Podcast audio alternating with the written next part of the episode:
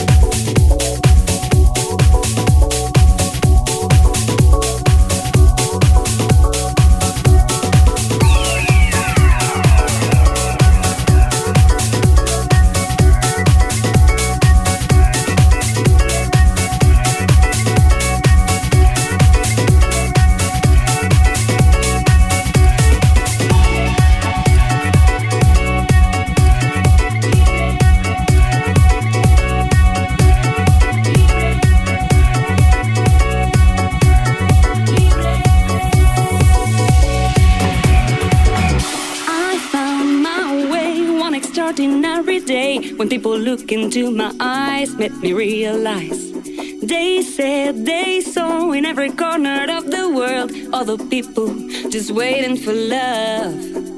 What a difference would it make if we didn't make the same mistakes over and over and over again? But if you believe there's so much for you to see, you will always find the key to be free.